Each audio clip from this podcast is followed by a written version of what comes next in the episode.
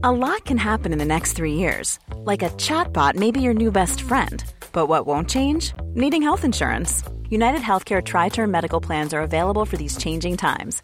Underwritten by Golden Rule Insurance Company, they offer budget friendly, flexible coverage for people who are in between jobs or missed open enrollment. The plans last nearly three years in some states, with access to a nationwide network of doctors and hospitals. So, for whatever tomorrow brings, United Healthcare Tri Term Medical Plans may be for you. Learn more at uh1.com. It's that time of the year.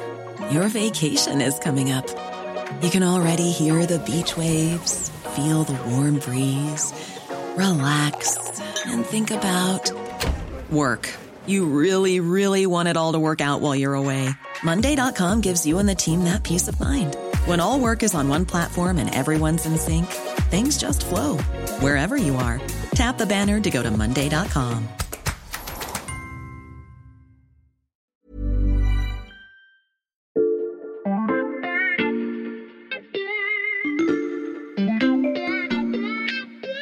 Salut, c'est Xavier Yvon. Bienvenue dans La Loupe, le podcast quotidien de l'Express. Allez, venez, on va écouter l'info de plus près. Bon, on reprend les bonnes habitudes et donc pour commencer cet épisode, je vais aller chercher dans l'armoire à archives de la loupe, là où on range tous nos anciens podcasts. Juste avant les vacances, nous nous étions une nouvelle fois glissés dans les coulisses d'une réunion du service politique de l'Express. Les journalistes faisaient le bilan des fameux 100 jours d'Emmanuel Macron, que ce soit pour l'exécutif ou l'opposition. L'épisode est juste là, pas besoin de fouiller très loin.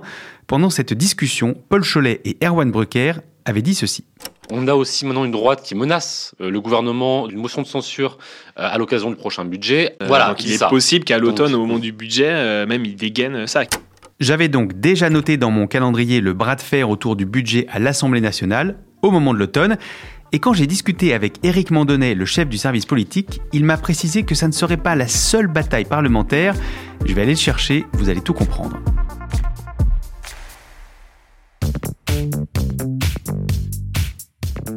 Salut Eric. Salut Xavier. Eric, le vote du budget, c'est toujours à l'automne que ça se passe. Eh oui, ça arrive. Mhm. Le temps se couvre. Il fait bientôt froid. Voici venu le temps du budget. Mais ça va rester chaud au sein de l'hémicycle, au sein de l'Assemblée nationale, parce que le budget, c'est un vote essentiel. Le vote de l'année, en quelque sorte, donc qui donne lieu à une bataille parlementaire euh, intense. Celui qui vote le budget appartient à la majorité. C'est donc un texte essentiel. Et puis un État ne vit pas sans budget. Déjà, l'année dernière, ça avait mhm. été compliqué. Ah oui, ça je m'en souviens, les débats avaient été très tendus et Elisabeth Borne avait eu recours plusieurs fois à l'article 49.3, celui qui permet de faire adopter des textes sans voter. Oui, oui, oui, et tu imagines bien que tout ça est consigné dans notre fameuse Bible du service. Évidemment. C'est ce que c'est cette Bible, on range plein de photos, de vidéos, d'anecdotes de la vie politique, elle est lourde, elle est de plus en plus lourde.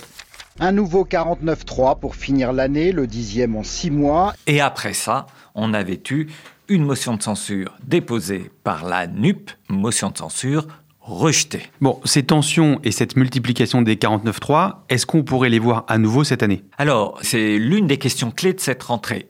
Une certitude, mmh. on va avoir des 49.3 pendant l'automne. Sur les seuls textes budgétaires, Elisabeth Borne euh, me disait la semaine dernière, jusqu'à 17 49.3 mmh. possibles entre 10 et 17. Donc, première partie, oui. Mais comme je ne suis pas normand, je vais te répondre aussi non. Parce que, à force d'user du 49.3, le gouvernement fait presque un pari, un pari d'opinion, c'est que le 49.3, eh ben, il va être usé, usé aux yeux de l'opinion. C'est-à-dire qu'il y aura un peu une lassitude et que ce qui était un événement l'année dernière mmh. le serait moins cette année. À l'heure à laquelle on se parle, on ne sait pas encore. C'est le pari, c'est un des vrais enjeux politico-médiatiques presque de cet automne. C'est un enjeu, mais Eric, on sait déjà plus ou moins comment ça va se terminer. Oui, ça c'est vrai, parce que euh, comment ça fonctionne le 49-3 Si le gouvernement dégaine un 49-3, l'opposition n'a qu'une arme pour répliquer, c'est la motion de censure. Or, les équilibres aujourd'hui au sein de l'hémicycle font qu'il faudrait une motion de censure votée à la fois par le RN, par la NUP et par LR pour que le gouvernement soit renversé. Et on a vu jusqu'à présent que cette coalition des trois était impossible. Éric, tu as dit qu'il y avait un deuxième gros dossier à venir euh, pour la bataille parlementaire à l'automne. Et si j'ai bien écouté la prise de parole d'Emmanuel Macron en juillet, je dirais qu'il s'agit du projet de loi immigration. Bah, non seulement tu as bien écouté Emmanuel Macron en juillet, mais tu es resté, je crois, assez attentif à l'actualité de ces derniers jours, parce que c'est reparti. Tu me connais bien. L'actualité repart et on entend parler du projet de loi immigration et de la thématique de l'immigration matin, midi, soir. On voit bien qu'il y a une cristallisation autour de ce texte. Emmanuel Macron en a parlé au chef de parti à Saint-Denis et euh, la droite, le RN en parle dans chacune des missives euh, en ce moment échangées avec Emmanuel Macron et le gouvernement essaye de trouver une solution car là encore, à l'heure à laquelle on se parle, le gouvernement ne dispose pas d'une majorité pour voter ce texte sur l'immigration et c'est pour cela que je dis que c'est l'autre grande bataille parlementaire de l'automne. Et est-ce que pour cette autre grande bataille, on reparlera de 49.3 C'est une excellente question parce qu'il y a des considérations techniques mmh. et des considérations politiques les considérations techniques, c'est depuis la révision constitutionnelle de 2008, hors texte financier, on ne peut utiliser le 49.3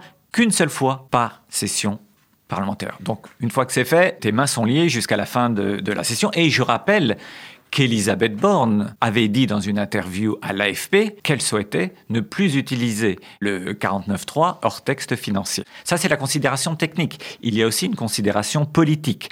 Emmanuel Macron, dans ses interventions des derniers jours, a toujours laissé planer la menace mhm. du 49-3.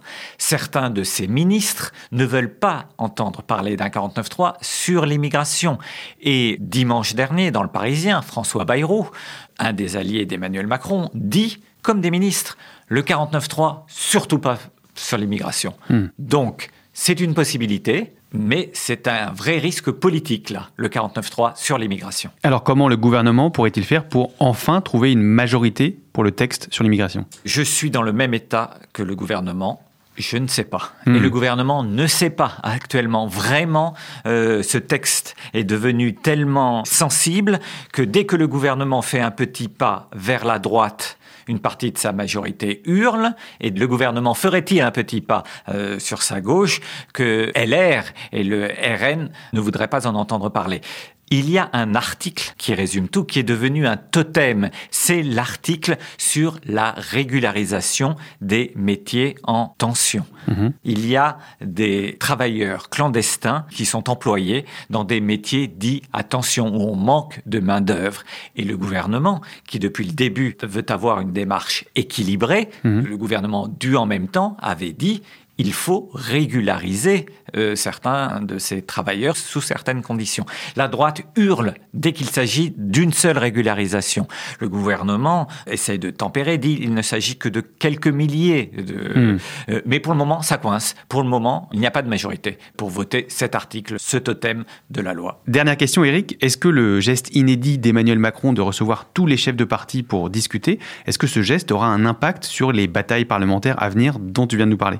C'est effectivement possible parce que inédit, pour reprendre ton terme, ce geste-là, il l'est de deux manières. C'est le président avec tous les chefs de parti, mhm. ça c'était déjà inédit, mais c'est aussi, et on l'a moins souligné presque, toute la gauche qui accepte de s'asseoir autour de la même table que le Rassemblement national. Mhm. La gauche aurait pu, et à une époque je suis certain que la gauche aurait exigé l'absence du RN hmm. pour venir. Là, tout le monde était là.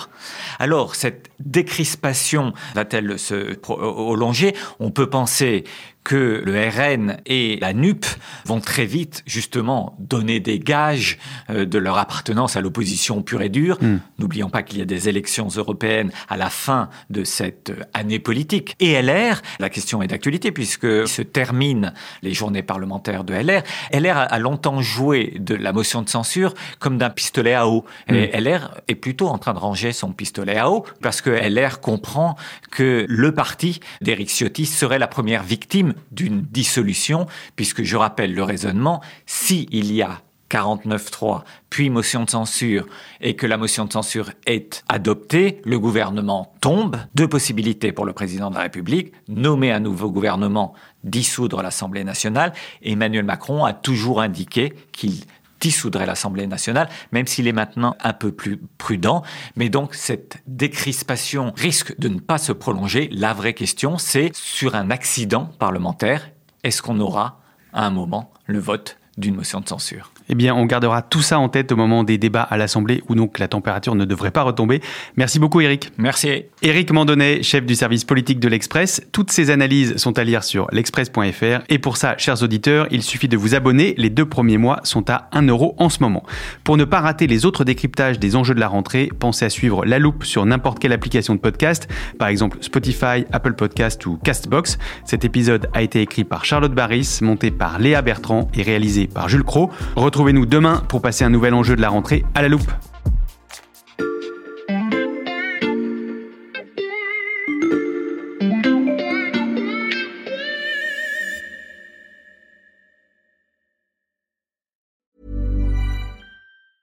Even when we're on a budget, we still deserve nice things.